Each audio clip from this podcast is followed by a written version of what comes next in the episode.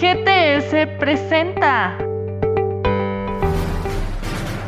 Buenos días, bienvenidos a Aduana el Día, este 30 de septiembre. Nacional. El INEGI dio a conocer el valor de las exportaciones del país en el mes de agosto, el cual ascendió a 50.670 millones de dólares.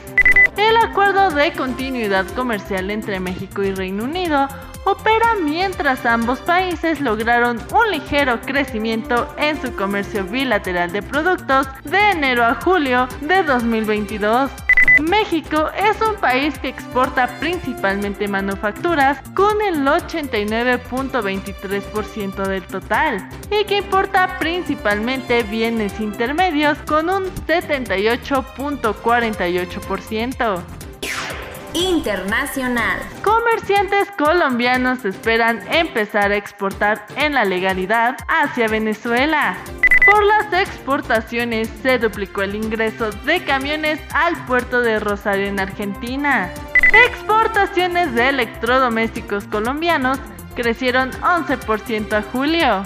Grupo GTS Aduanas y Servicios opera con gran compromiso, disciplina, calidez y empatía en todos sus procesos. Contacta a través de su correo ventas arroba grupogts.mx GTS presentó.